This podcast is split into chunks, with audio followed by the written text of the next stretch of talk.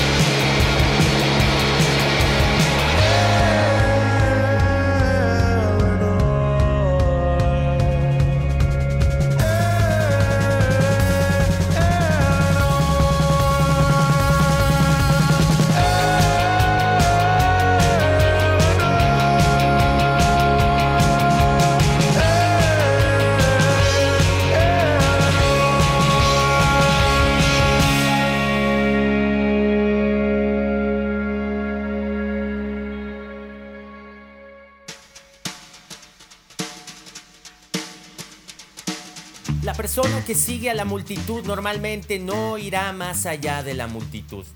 La persona que camina sola probablemente se encontrará en lugares donde nadie ha estado antes. Las palabras son del magnífico Albert Einstein con el cual este nuevo episodio del librario comienza. Yo soy Adrián Ortega, bienvenidos a este espacio, este espacio de locuras, en donde más allá de intentar ser normal, hay que intentar descubrir lo extraordinario que podemos llegar a ser siguiendo o no la corriente. Esa es la lección para hoy que hablamos de dos personajes. Estamos en cuestión Park Sheridan y Eleanor Douglas. Ambos dos adolescentes que no necesariamente siguen la corriente de un patrón definido.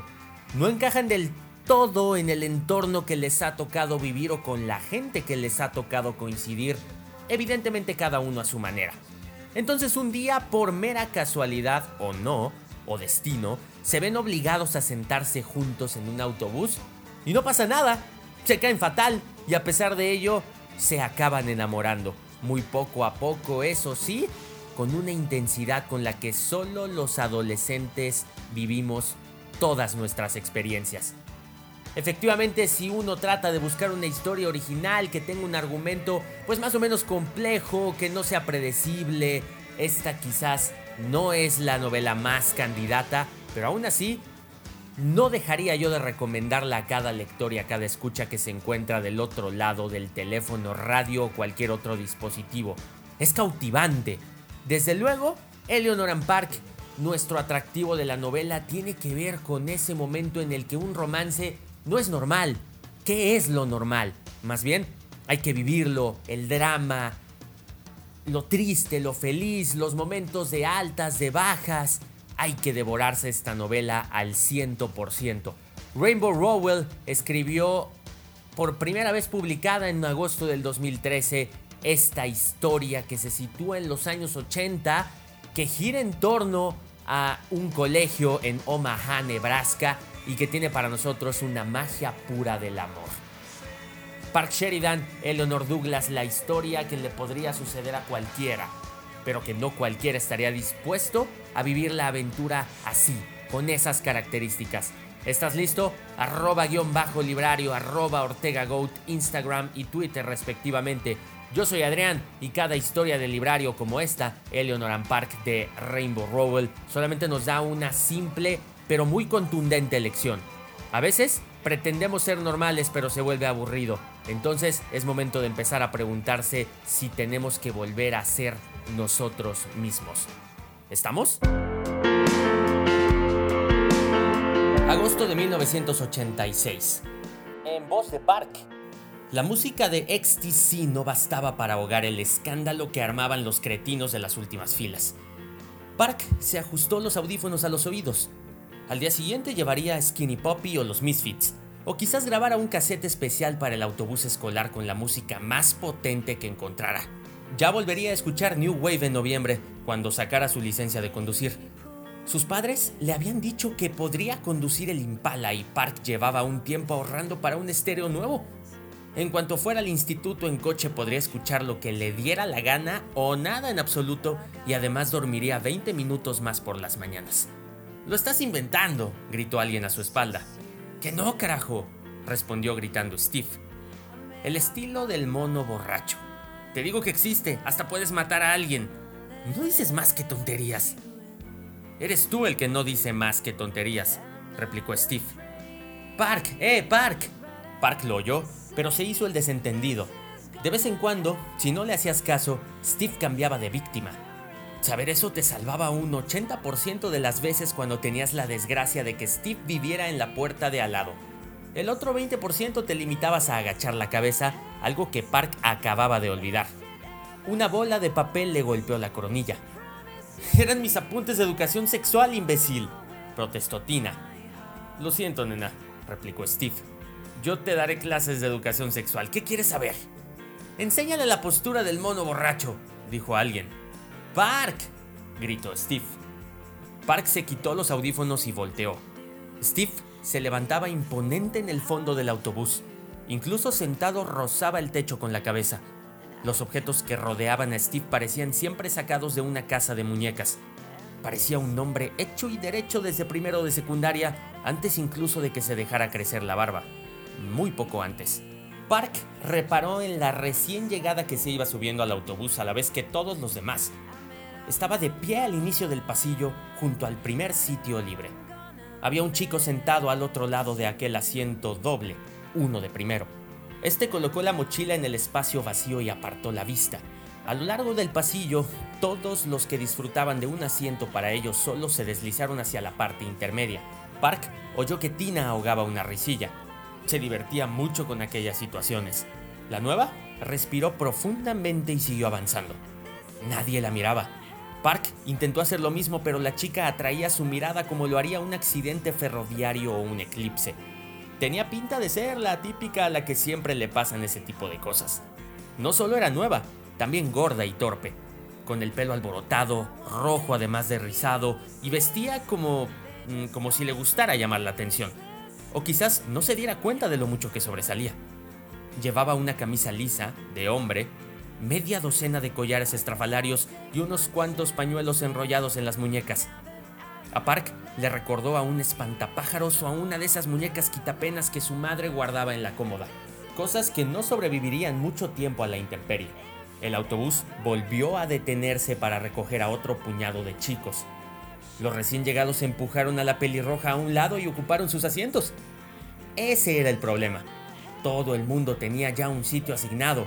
Se lo habían apropiado el primer día de clases. La gente como Park, que tenía la suerte de haber conseguido uno doble, no pensaba compartirlo, sobre todo no con alguien como ella. Park volvió a mirarla. La nueva seguía en el mismo sitio de pie. Oye tú, gritó el chofer. Siéntate. Ella avanzó hacia el fondo del autobús, hacia la boca del lobo. Ay, madre, pensó Park. Detente, da media vuelta. Casi podía oír cómo Steve y Mickey se relamían a medida que la nueva se acercaba. En ese momento, ella divisó un espacio libre cerca de Park. Su cara se iluminó y avanzó hacia ahí, aliviada. Oye, le llamó Tina. La otra siguió avanzando. Oye tú, repitió Tina. Tarada. Steve se echó a reír. Sus amigos lo imitaron de inmediato. No te puedes sentar ahí, le informó Tina. Es el sitio de Mikaela. La chica se detuvo, miró a Tina y luego otra vez al asiento vacío. Siéntate, gritó el conductor. Tengo que sentarme en alguna parte, protestó la chica con voz firme y tranquila. ¿Y a mí qué me importa? le contestó la otra.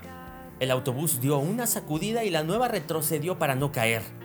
Park intentó subir el volumen del Walkman, pero ya lo tenía al máximo. Volvió a mirar a la chica, parecía a punto de ponerse a llorar. Casi, sin darse cuenta de lo que hacía, Park se deslizó hacia la ventanilla. Siéntate, dijo. Lo soltó en tono brusco. La nueva se volvió a mirarlo como si se preguntara si se trataba de otro imbécil o cualquier otra cosa. Demonios, insistió Park en voz baja, señalando con un gesto el espacio libre que tenía al lado. Siéntate. Ella se sentó, no dijo nada, afortunadamente no le dio las gracias, y dejó 15 centímetros de separación entre ambos. Park se giró hacia la ventana de acrílico y esperó a que todos se le vinieran encima.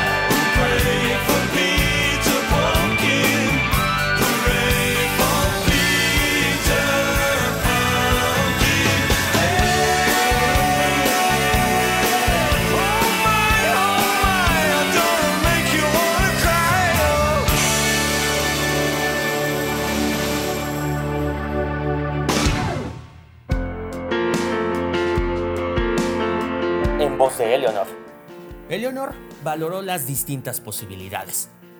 Uno, volver a casa caminando. Pros, ejercicio, mejillas sonrosadas, tiempo para sí misma.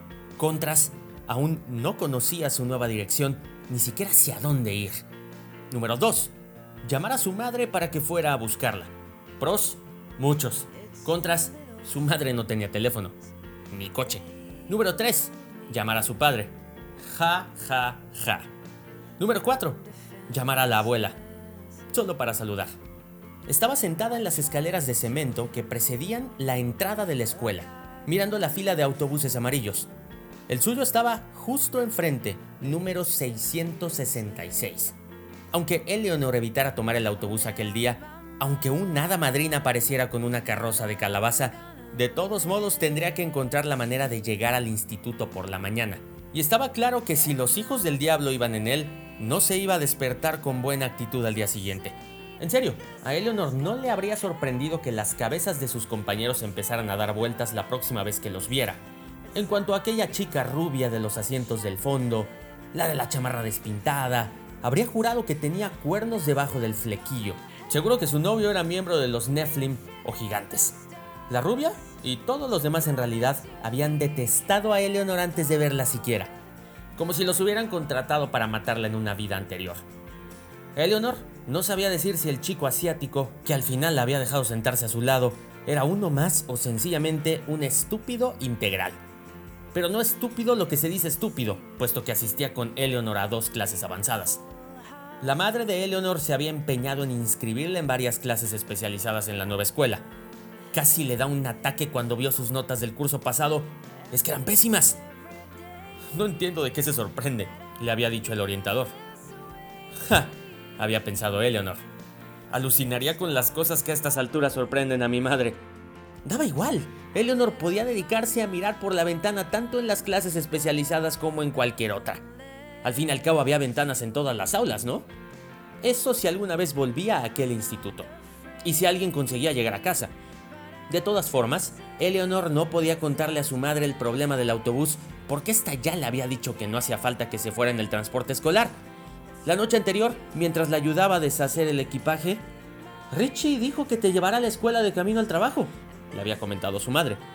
¿Y dónde piensa meterme? ¿En la caja de la camioneta? Mm, quiere llevarse bien contigo, Eleanor, y me prometiste que tú también harías un esfuerzo. Prefiero llevarme bien con él a distancia. Le dije que estás dispuesta a formar parte de esta familia.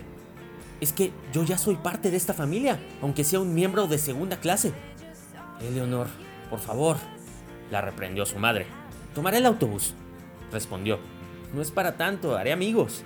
Ja, ja, ja, pensaba Eleanor ahora. Tres terribles carcajadas. El autobús estaba a punto de partir. Unos cuantos vehículos habían arrancado ya. Alguien bajó corriendo las escaleras y sin querer le dio una patada a la mochila de Eleanor al pasar. Ella la apartó y se dispuso a disculparse pero descubrió que quien había tropezado con ella era el estúpido asiático. Él frunció el ceño al reconocerla, Eleanor le hizo una mueca y el otro salió corriendo. En fin, pensó Eleanor, los chicos del infierno no pasarán hambre por mi culpa.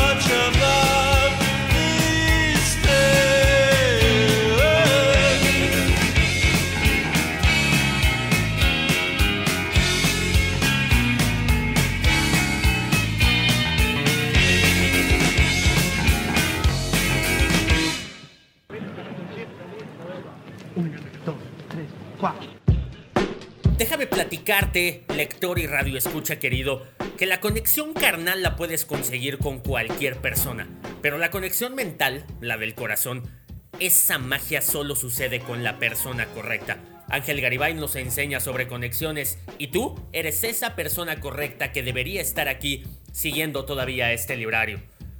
Yo tengo que hacer el comercial y por eso lo haré. Yo soy Adrián Ortega, un inventor de locuras que se dedica desde hace poco más de un año y medio a hacer librario, a combinar todas las letras que nos puede gritar un libro, pero también todas las letras que nos puede hacer sentir una canción. La combinación entre ambas es un experimento que solo tú has podido experimentar después de uno, quizás más de 50, quizás casi llegando a los 80, pasados los 80, no lo sé, pero esta es la oportunidad ideal para seguirme en arroba-librario, la cuenta de Instagram, para que después de frases, canciones, episodios, diferentes locuras que pasan todo el tiempo, conectes con esto. Sin más, continúa entonces conectando conmigo porque yo ya lo hice desde el primer momento en el que tomaste la decisión de creer en la combinación entre un libro y una canción. Yo coincidí contigo que era lo más difícil. Ahora aprovechémoslo porque así es la vida.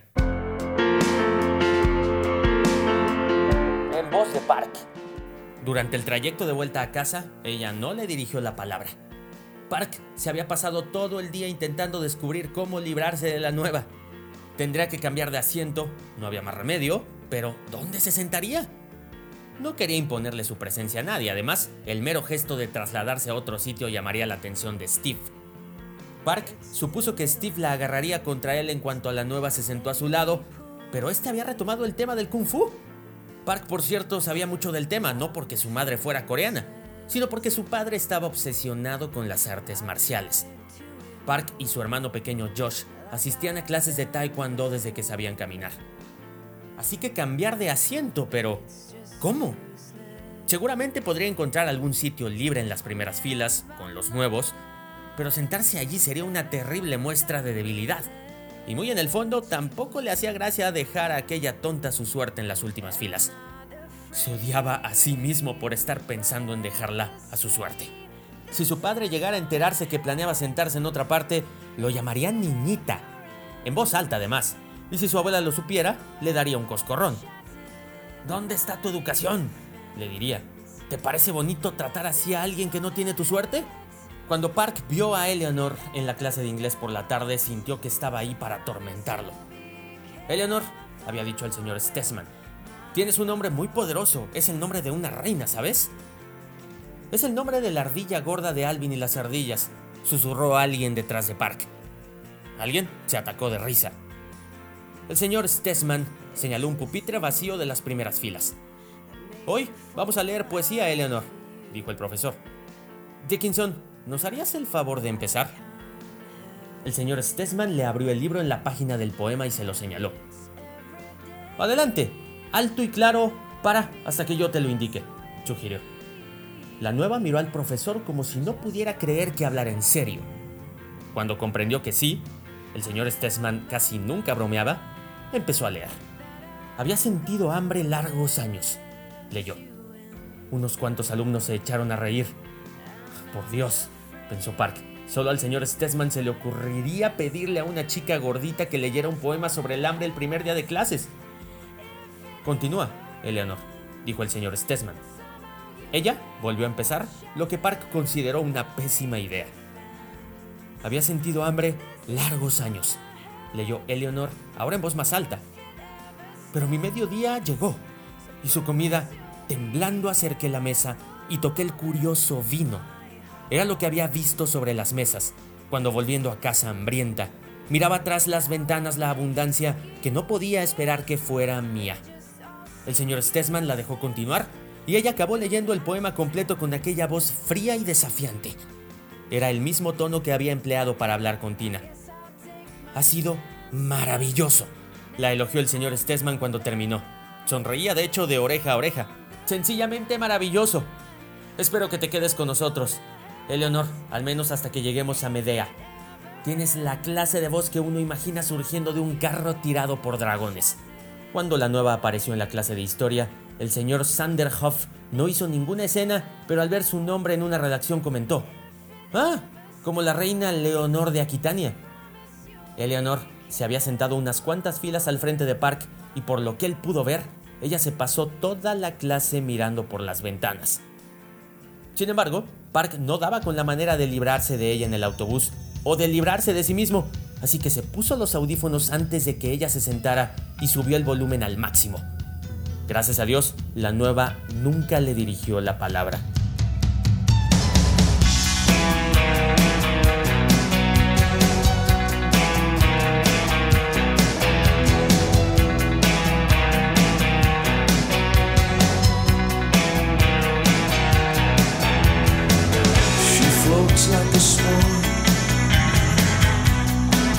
on the water,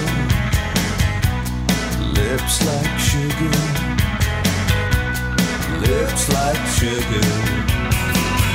Just when you think you've caught her, she glides across the water.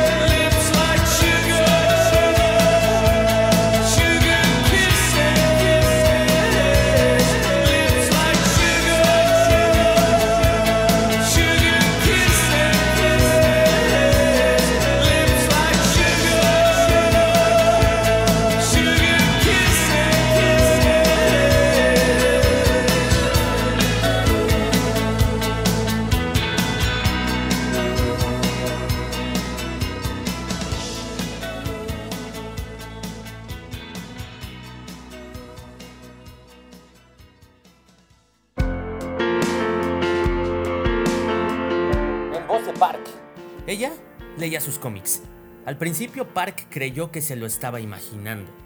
Se sintió observado todo el tiempo, pero cuando se volvía a mirarla la encontraba siempre con la cabeza gacha. Por fin comprendió que le miraba el regazo. No en plan grosero, leía los cómics. Park la veía mover los ojos. No sabía que un pelirrojo pudiera tener los ojos marrones. No sabía que una persona pudiera ser tan pelirroja ni tan pálida. Los ojos de la nueva eran aún más negros que los de la madre de Park, muy oscuros, casi como dos orificios en su rostro. Dicho así, parecía algo malo, pero no. Tal vez la mirada fuera su rasgo más bonito.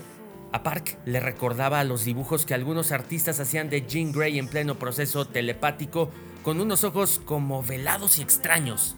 Aquel día la nueva llevaba una enorme camisa de hombre adornada con conchas marinas. El cuello debía ser enorme como el de una camisa disco, porque la había cortado y se estaba deshilachando.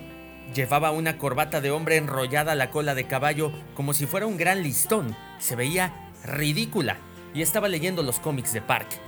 Park sintió que debía decirle algo. Siempre tenía la sensación de que debía dirigirle la palabra, aunque solo fuera para saludar o disculparse. Sin embargo, no había vuelto a decirle nada desde aquel día que le habló bruscamente y ahora la situación se había vuelto irreversiblemente rara. Durante una hora al día, 30 minutos de ida y 30 de vuelta. Park no dijo nada, se limitó a abrir más el cuadernillo y a pasar las páginas más despacio. En voz de Eleanor. Aquel asiático tan estúpido se había dado cuenta de que leía sus cómics. Incluso miraba a Eleanor de vez en cuando antes de pasar la página como si fuera muy educado o algo así. Definitivamente no pertenecía a los hijos del diablo. No hablaba con nadie, y menos con ella.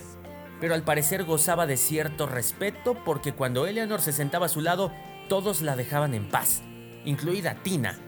Ojalá pudiera pasar el día pegada con él. Una mañana, cuando Eleanor subió al autobús, tuvo la sensación de que el chico la estaba esperando. Él sostenía un cómic llamado Watchmen y le pareció tan malo a simple vista que Eleanor decidió no molestarse en espiar, o en leer a hurtadillas, o lo que fuera. Se la pasaba mejor leyendo X-Men, aunque no entendiera casi nada. El argumento de este era más complicado que Hospital General. Eleanor tardó dos semanas en descubrir que Scott Summers y Cíclope eran la misma persona y seguía sin estar segura de quién era Fénix. Pese a todo, Eleanor no tenía nada mejor que hacer, así que echó un vistazo a aquel cómic tan horrible. La historia la atrapó al instante y de repente se dio cuenta de que ya estaba en la escuela. Fue muy raro porque no habían llegado ni a la mitad del cuadernillo cuando normalmente los devoraban en un viaje. Vaya problema, ahora él leería el resto del cómic entre clases y sacaría algo chafa, romántico para el camino de vuelta. Pero no lo hizo. Cuando Eleanor subió al autobús aquella tarde, el asiático abrió Watchmen justo en la página donde la habían dejado. Aún leían al llegar a la parada de Eleanor. Pasaban tantas cosas que se quedaban mirando la misma viñeta durante, no sé, varios minutos. Y cuando ella se levantó para marcharse, el chico le tendió el cómic. Se quedó tan sorprendida que intentó devolvérselo, pero él ya no la miraba. Eleanor se metió el fascículo entre los libros como si fuera algo clandestino y luego se bajó del autobús. Lo leyó tres veces más aquella noche tendida en la litera de arriba, acariciando al mismo tiempo a aquel gato viejo y pringoso con el que contaba Y cuando terminó, metió el cómic en la caja de toronjas para que no se estropeara. En voz de Park. ¿Y si no se lo devolvía? ¿Y si no podía acabar la primera entrega de Watchmen porque se la había prestado a una chica que no se lo había pedido y que ni siquiera debía saber quién era Alan Moore? Si ella no le devolvía el cómic, estarían en paz. Eso pondría fin a la mala vibra que había entre ellos desde que le dijo, Diablo, siéntate. Mierda, no, no lo haría. ¿Y si se lo devolvía? ¿Qué se suponía que debía decirle en ese caso? ¿Gracias? En voz de Eleanor. Cuando Eleanor llegó al asiento que compartían, el asiático estaba mirando por la ventana. Ella le tendió el cómic y el chico lo guardó.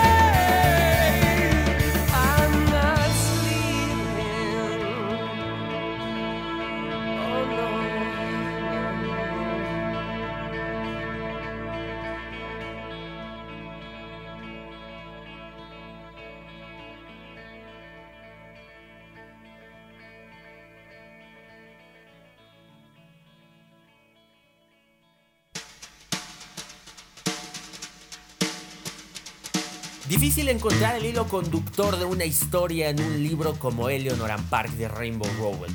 ¿Por qué? Porque pasan muchísimas cosas y nunca ha sido el gran objetivo de este espacio spoilear o cualquier otra, otro indicio de dejar de leer o pretender mejor escuchar el episodio del podcast que agarrar un libro. Eso jamás lo será. Lo que sí es que pensemos en cómo podemos ir más allá de solamente leer y en cambio poder escuchar música que esté relacionada a nuestros libros y también, ¿por qué no? Cuando estamos escuchando una pista maravillosa, recordar alguna historia de un libro siempre será maravilloso. En cambio, este hilo conductor me requirió solamente una primera pero muy importante parte del libro, que es hasta el momento en el que comienzan a hablarse. Es entonces cuando el misterio, pero también la gran aventura de Eleanor Ann Park sucederá en la medida en la que tú, querido lector, querido escucha, te vayas inmiscuyendo en esta maravillosa historia típica de un romance que no quiere ser normal, no le interesa. Uno no puede ser normal y ser músico. Uno no interesa para nada. En palabras de Franco de Vita también, que en algún momento habló de la normalidad y de ser músico. Aquí uno puede ser romántico y no tiene que ser normal. Simplemente hay que vivirlo. Hay que vivir la experiencia. Yo soy Adrián, arroba guion bajo librario para más contenido y más historias. Hasta pronto.